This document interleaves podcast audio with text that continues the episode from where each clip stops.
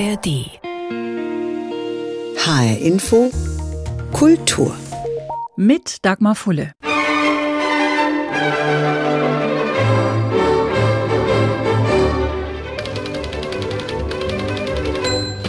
Mechanische Tasten, eine Walze, ein textiles Farbband und eine Klingel am Ende der Zeile. Auch wenn solche Schreibmaschinen nur noch nostalgische Flohmarktstücke sind und längst nichts mehr für den täglichen Gebrauch, Menschen schreiben. Früher auch auf solchen Schreibmaschinen, heute auf der PC-Tastatur, auf Notebooks oder auch mit der Hand. Ein Tagebuch, Kurzgeschichten, Lyrik mit und ohne Reim, einen Roman, ein Sachbuch oder die eigene Lebensgeschichte. Schreiben gehört nach repräsentativen Umfragen für 37 Prozent aller Deutschen zu den Dingen, mit denen sie sich im Alltag, in ihrer Freizeit beschäftigen. Heute auch gern mal unter dem Titel Journaling, Memoir, Life Writing oder Blog. Laut Self-Publishing-Verlagen möchte sogar die Hälfte aller Deutschen gern ein eigenes Buch veröffentlichen. Aber wer seine Freizeit mit Buchstaben und Wörtern füllen will, muss nicht gleich zum Schriftsteller werden. Es gibt jede Menge andere Möglichkeiten. Allein zu Hause oder in einer Schreibgruppe, mit Stift und Papier oder eben mit Laptop oder PC. Von Flensburg bis Garmisch bietet sich eine wahre Flut von Seminaren und Workshops zum Thema Schreiben. Von preisgünstigen Volkshochschulkursen bis zu hochpreisigen hochpreisigen Studiengängen bei privaten Anbietern oder persönlichem 1 zu 1 Coaching. Dazu eine ebensolche Flut von Schreibratgebern aller Art. Fast wöchentlich erscheinen neue. Sie heißen Schreib mit, Schreib täglich oder Schreib dein bestes Buch. Sie versprechen 100 inspirierende Übungen, vier Seiten für ein Halleluja oder den unverzichtbaren roten Faden zum Schreiben eines Bestsellers. Woher kommt dieser Schreibboom? Warum zählt das Schreiben offenbar zur Lieblingsbeschäftigung der Deutschen? Das ist heute unser Thema.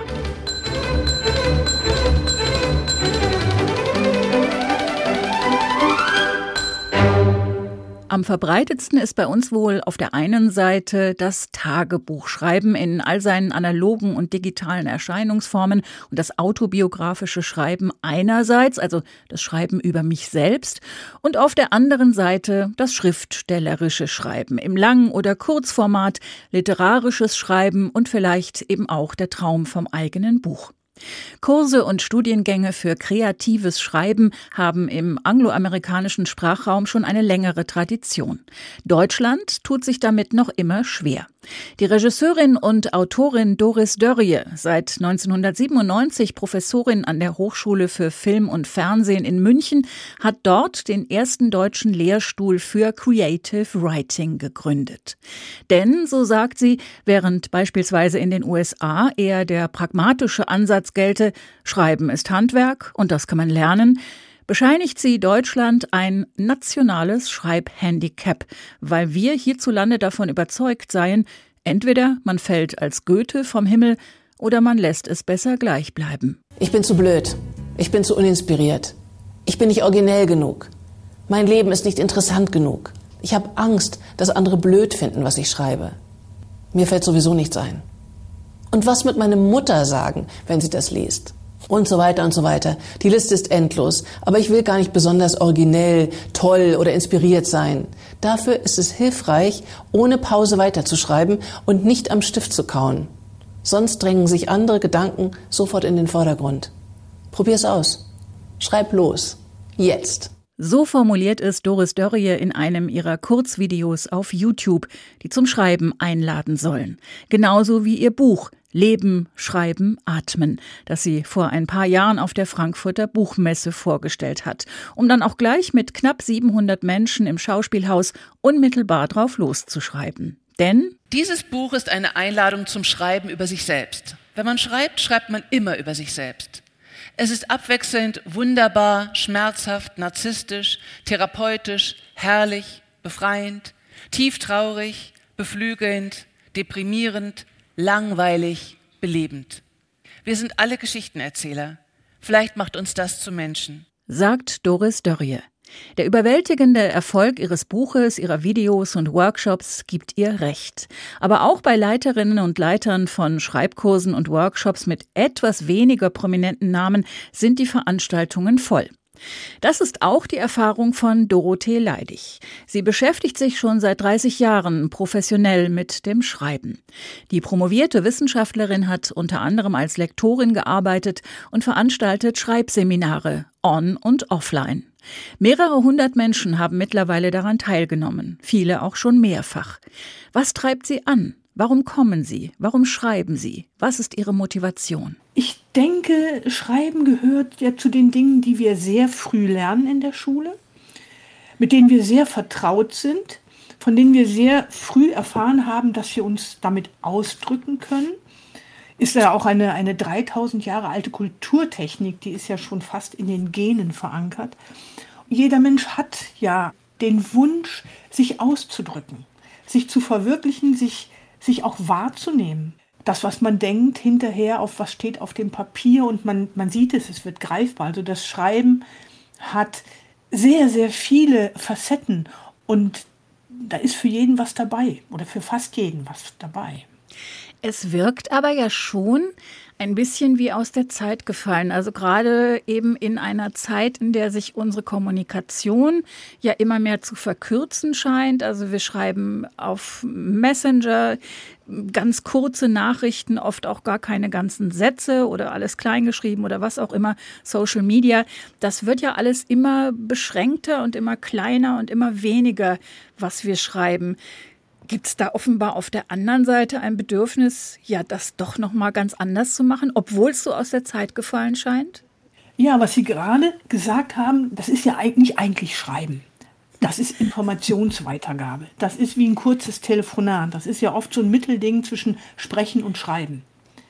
Aber das würde ich in diesen Kurzformen überhaupt nicht zum Schreiben zählen oder nur so technisch zum Schreiben zählen. Und ich denke, dass Menschen schon immer das Bedürfnis hatten, sich darzustellen oder ihre Gedanken, ihre Welt darzustellen. Das fängt ja schon in den Bilderhöhlen an vor 40.000 Jahren. Und ich denke, das ist so ein ureigenes Bedürfnis des Menschen und auch in einer Zeit, wo die Informationsflut so groß ist und wir so viel lesen von allen möglichen Leuten, wird es auch viel schwieriger, sich selbst darin zu verorten. Und Schreiben ist auch eine Möglichkeit, sich dort zu verorten. Was sagen Ihnen denn die Teilnehmerinnen und Teilnehmer Ihrer Kurse? Also man macht das ja oft so, dass man am Anfang so fragt, ja, was habt ihr für Wünsche, was habt ihr für Erwartungen, warum seid ihr hier? Was sagen die da?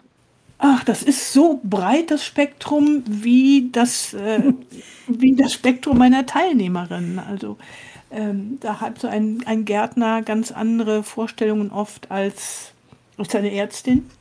Aber viele sagen, sie haben eigentlich schon immer geschrieben und es macht ihnen einfach Spaß. Sie haben Freude daran, sie möchten was dazulernen, sie möchten auch wissen, wie ihre Texte wirken und sie haben auch einfach Lust auf spielerische Aspekte vielleicht dabei oder oder einfach an dieser Kreativität, an diese Form des kreativen Ausdrucks.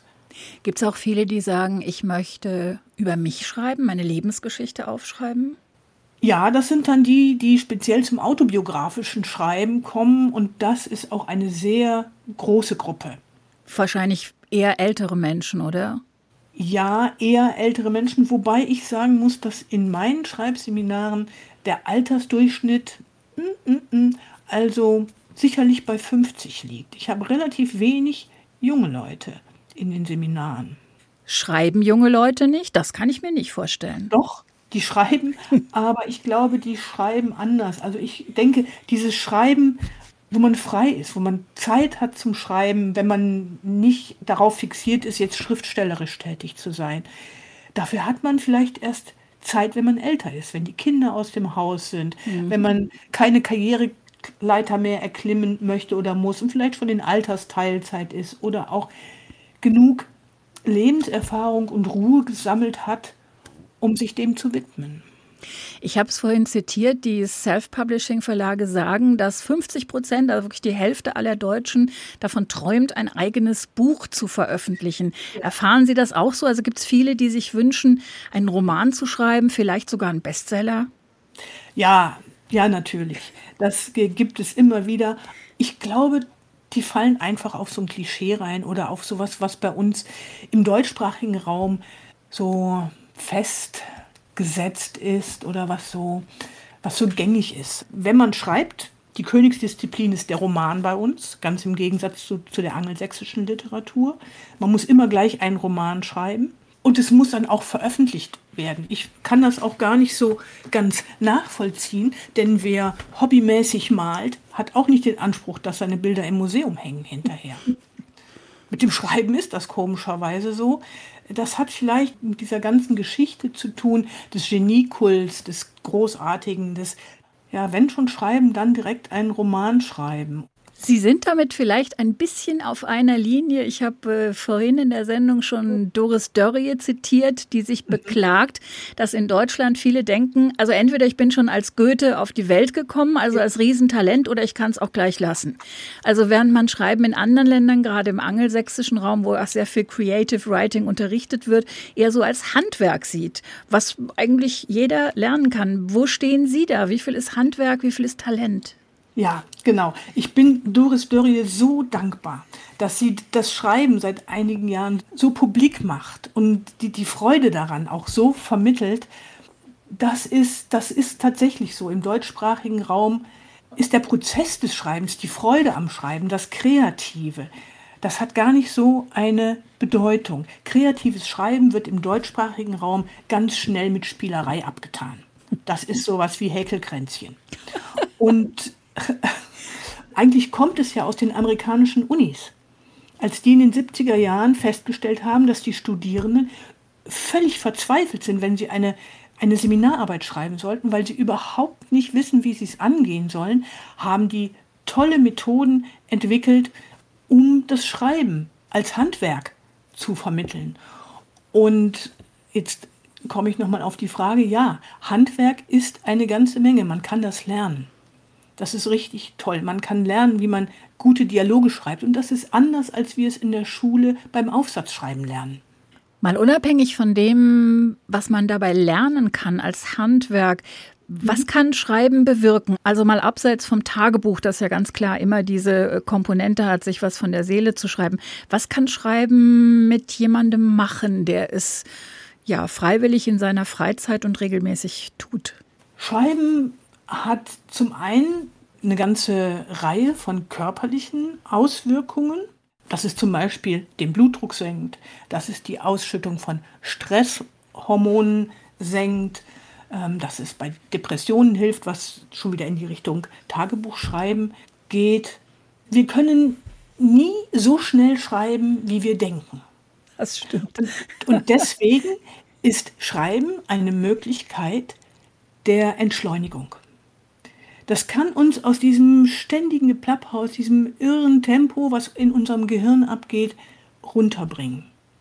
Es kann uns helfen, unsere Gedanken zu ordnen. Wenn wir was schreiben, müssen wir es durchdenken. Wir müssen es zumindest ein bisschen strukturieren, auch wenn wir uns gar nicht viel Mühe geben. Also es schafft Ordnung und es macht unsere Gedanken sichtbar und hat damit auch so ein bisschen was von Selbstwirksamkeit spüren. Wenn ich was schreibe, wenn ich eine kurze Geschichte schreibe, dann habe ich hinterher aus dem Nichts was produziert. Und das ist einfach toll. Das erfüllt mich mit Zufriedenheit und andere vielleicht auch noch. Das ist vielleicht auch eine Antwort auf die Frage, warum das Schreiben so boomt, dass es mhm. eben diese Entschleunigungskomponente hat, dass wir, wo wir den ganzen Tag immer einem, einem irren Trommelfeuer ausgesetzt sind von allem Möglichen, dass es da so ein bisschen Ruhe reinbringt. Aber ich vermute mal, Sie sprechen hier vom Schreiben mit der Hand. Ja, hauptsächlich, aber auch mit der Tastatur kann man nicht so schnell schreiben. Auch das mhm. würde entschleunigen ich bin eine große Freundin des Handschriftlichen, weil da noch ganz andere Prozesse in Gang kommen, weil es eine ganz subtile, sehr unglaublich schnelle Verbindung zwischen Hand und Gehirn gibt. Die Hand weiß schon, was sie tun muss. Die Ströme sind schon vom Gehirn in der Hand, bevor wir das im Bewusstsein haben. Was einfach auch daher kommt, dass wir ja schon sehr früh schreiben lernen und wissen, wie wir die Buchstaben schreiben. Und das Gehirn weiß schon, wenn wir ansetzen, aha, das wird ein A. Und hat nach zwei Buchstaben ist das Wort schon vervollständigt. Das kennt uns einfach so gut, das weiß das alles. Und mit der Tastatur ist das eben nicht so. Deshalb ist das mit der Handschreiben ganz besonders wirkungsvoll, was die Entschleunigung angeht, auch was die Reduzierung der Stresshormone angeht und ähnliches. Sagt Dorothee Leidig, Autorin, Lektorin und Schreibcoach. Auch wenn die allermeisten von uns nie in den Bestsellerlisten landen und nie legendäre Schriftstellerinnen und Schriftsteller werden, so ist es vielleicht doch spannend zu wissen, was die Großen der Literatur denn so treiben oder getrieben haben. Der englische Autor Alex Johnson hat dazu ein Buch geschrieben unter dem Titel Schreibwelten, frisch erschienen im Verlag WBG Theis. Johnson erzählt darin, wie und unter welchen Bedingungen James Baldwin, Charles Dickens oder Stephen King schreiben oder geschrieben haben. Jane Austen, Agatha Christie oder die Brontë-Schwestern. Draußen oder drin, früh, spät oder in der Nacht, mit Bleistift, Füllfeder oder Schreibmaschine, im Sitzen, im Stehen oder im Liegen. Nicht wenige Autorinnen und Autoren schreiben gern im Liegen oder gleich im Bett. Studien deuten sogar darauf hin, dass man im Liegen leichter auf kreative Ideen kommt als im Stehen. Liegeschreibtische sind derzeit im Kommen und hätten manch einen Vertreter der schreibenden Zunft erfreut. Der russischstämmige Wladimir Nabokov etwa schrieb als junger Mann bevorzugt im Bett, freundete sich später jedoch auch mit Stehschreibtisch und Sessel an.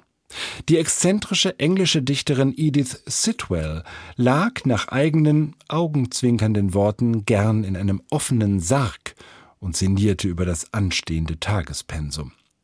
Auch James Joyce schrieb am liebsten auf dem Bauch liegend mit dickem blauem Bleistift. Von allen die größte Abneigung gegen die Vertikale hatte vermutlich Truman Capote. Er nannte sich selbst einen durch und durch horizontalen Autor. Hingegossen schrieb er mit der Hand in Griffweite einen Vorrat an Zigaretten und Kaffee, der im Laufe des Tages von Pfefferminztee, Sherry und schließlich Martinis abgelöst wurde. Auch Astrid Lindgren hat gern im Bett geschrieben und Notizblöcke mit ihren individuellen Stenografiekringeln gefüllt. J.K. Rowling schrieb Harry Potter im Café, später im Hotelzimmer und Sadie Smith arbeitet an einem Computer ohne Internetzugang. Besser keine Versuchungen. John Steinbeck dagegen schwor auf Bleistifte. Sehr viele Bleistifte und das Schreiben mit der Hand. Schreibcoach Dorothee Leidig tut das auch, wir haben es gehört. Was aber können Menschen tun, die vielleicht so lange nicht geschrieben haben, dass ihnen schon nach ein paar Minuten die Hand wehtut? Was man in solchen Fällen eigentlich immer macht, langsam starten. Es immer wieder zu versuchen, auch mal versuchen, den Stift anders in die Hand zu nehmen und immer wieder Pausen machen. Wenn wir lange nicht schreiben, haben wir die Tendenz dazu, den Stift ganz fest zu halten und fest aufs Papier zu drücken und manchmal auch so schnell zu schreiben, wie es eben geht. Muss überhaupt nicht sein. Wir dürfen langsam schreiben, wir dürfen den Stift locker halten, wir können ihn mal anders halten. Man kann auch mal probieren mit der linken Hand oder mit der rechten, je nachdem, was die Schreibhand ist. Und immer wieder die Hand bewegen, entspannen, in den Handgelenken kreisen lassen und dann wieder. Und das in meinen Seminaren habe ich das oft so in den Bildungsurlauben, die fünf Tage dauern. Am Anfang, oh, dann sind wirklich alle äh, am Stöhnen, weil es oh, lange nicht mehr mit der Hand geschrieben und das tut so weh. Und am Ende der Woche ist da überhaupt nicht mehr die Rede von. Und dann haben sich alle daran gewöhnt. Die Hand gewöhnt sich erstaunlich schnell daran. Wie ist es eigentlich in Ihren Seminaren? Also die meisten Buchkäufer und Leser in Deutschland sind ja Käuferinnen und Leserinnen. Wie ist das beim Schreiben? Sind da auch mehr Frauen? Ja, entschieden mehr Frauen. Das ist im Schnitt äh, zwei Drittel Frauen, ein Drittel Männer in den Seminaren. Ich finde es total interessant, weil es ja über Jahre und Jahrzehnte und Jahrhunderte doch eine Männerdomäne war, die Literaturnobelpreise und die Bestsellerlisten und alles. Und es immer wieder hieß, Frauen sind da zu wenig repräsentiert und so, aber es scheint in Wirklichkeit umgekehrt zu sein, dass eigentlich viel mehr Frauen schreiben als Männer. Ja, aber daran gemessen ist das, was erscheint und auf den Bestsellerlisten landet und Preise absahnt, steht dann immer noch nicht in dem Verhältnis dazu. Offensichtlich, ne? Es sind immer noch mehr Männer, auch in den höheren Etagen der Verlage. Man hat da, sobald es in, in höhere leitende Funktionen geht oder in höhere Preissphären, hat man einfach immer noch mehr Männer als Frauen. Haben Sie wirklich das Gefühl, jede und jeder, der oder die es möchte, kann schreiben? Natürlich. Es ist nur eine Frage, also es ist nicht, nicht jeder und nicht jede hat das Zeug, einen Literaturnobelpreis das ist klar. zu kriegen. ja. Aber für das eigene Wohlbefinden, für die eigene Zufriedenheit oder für was im Familienkreis vorzulesen oder unter Freunden, da reicht das bei allen, immer. Ich habe noch keinen erlebt, bei denen das nicht ging. Erstaunlich. Doris Dörrie sagt sogar, wir sind alle Geschichtenerzähler. Vielleicht ja, macht uns das zu Menschen. Finde ich so ein sehr schönes Zitat. Können Sie da mitgehen? Ja, auf jeden Fall. Ich denke, dass wir das seit Anbeginn getan haben, seit wir Sprache haben. Wenn man sich vorstellt, wie die Menschen vor 50.000 Jahren gelebt haben, da wurde es im Winter sehr früh dunkel. Und man saß abends zusammen am Feuer. Und was macht man dann? Man erzählt sich Geschichten. Das hat man auch auf der ganzen Welt. Alle Kulturen erzählen. Es gibt keine Kultur, die nicht erzählt, wo nicht erzählt wird. Wie holen Sie die Leute aus der Reserve, wenn die zu Ihnen kommen? Da haben wir ja auch schon drüber gesprochen und sagen, ach, hm, ich bin ja kein Goethe und eigentlich kann ich das auch nicht so richtig und so. Was, was machen Sie mit denen? Das Erste, was ich Ihnen immer sage, ist, schreibt im Entwurfsmodus. Habt nicht die Absicht, einen druckreifen Text zu schreiben.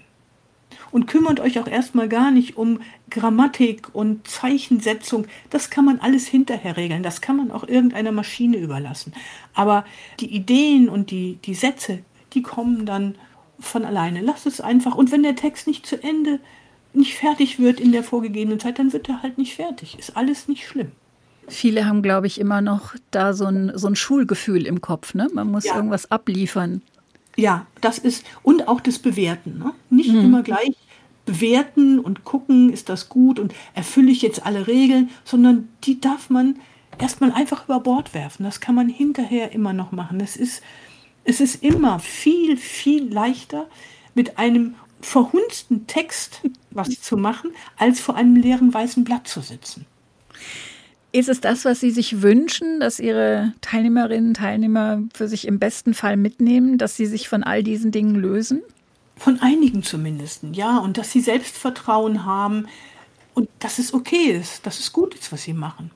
Und dass man es nicht an, bitte nicht an Goethe oder an irgendwelchen Bestsellern messen soll. Und, ich, und, die, und selbst die, die Bestseller geschrieben haben und auch Goethe, das ist nicht alles Gold. Also bei weitem nicht. Das ist richtig. Und klappt das? Also, dass die das so für sich mitnehmen? Welche Rückmeldungen bekommen Sie da? Ja, das klappt. Das klappt und ich bin immer wieder beglückt darüber. Eine meiner schönsten Erlebnisse war, dass ich auf einem Bildungsurlaub einmal eine Teilnehmerin hatte, die kam ganz zu Anfang zu mir und hat mich gewarnt. Sie, es könne sein, dass sie ganz schnell aussteigt, denn sie sei Legasthenikerin und sie wüsste gar nicht, wo sie den Mut hergenommen hätte, an diesem Seminar teilzunehmen. Und dann habe ich ihr gesagt, ja, ist okay, probier es einfach aus, was geht, das geht. Und äh, du kannst jederzeit den Stift fallen lassen, sag mir kurz Bescheid. Und die war so begeistert dann, die hat keine Minute ausgelassen und sie hat hinterher den wunderbaren Satz geprägt, Schreiben ist wie klares Wasser trinken, gar nicht so heilig. Und das finde ich einen wunderbaren Satz und die ist, äh, sie ist, die schreibt heute noch. Sie hat mir vor einiger Zeit noch eine Mail geschickt, dass sie da immer noch dran zurückdenkt und dass sie so froh ist, dass sie das noch macht. Sie befinden sich ja in sehr, sehr zahlreicher Gesellschaft in Deutschland. Ich habe das ganz am Anfang gesagt. Es gibt ungeheure Mengen von Schreibkursen und sicherlich auch verschiedene Motive, das zu machen. Warum tun Sie es? Ich liebe das Schreiben. Ich habe schon immer sehr viel Fantasie gehabt und im Schreiben kann ich das zum Ausdruck bringen. Und ich mag es einfach, das aus den Menschen rauszukitzeln und ihm zu helfen, die Tür zu öffnen zu ein Stückchen Freiheit und ein Stückchen Freude an ihrer eigenen Kreativität. Und das andere ist natürlich, ja, ich liebe die Literatur, ich liebe Sprache. Es ist ein Geschenk, damit zu arbeiten. Und ich liebe auch sehr die Vielfalt daran. Sie geben zehn Menschen die gleiche Aufgabe und es kommen zehn grundverschiedene Ergebnisse dabei raus. Es wird nie langweilig und es gibt immer neue Dinge zu entdecken und das finde ich sehr beglückend sagt Dorothee Leidig, Autorin, Lektorin und Schreibcoach. Und das letzte Wort für heute zum Thema Schreiben und Motivation hat Ray Bradbury, der US-amerikanische Autor von Fahrenheit 451. Er hat mal gesagt, Schreib nicht für Geld, schreib, weil du es gern machst. Wenn du für Geld schreibst, kommt nichts Lesenswertes dabei heraus. Und das war HR Info Kultur. Den Podcast finden Sie auf hrinforadio.de und in der ARD Audiothek. Mein Name ist Dagmar Fulle.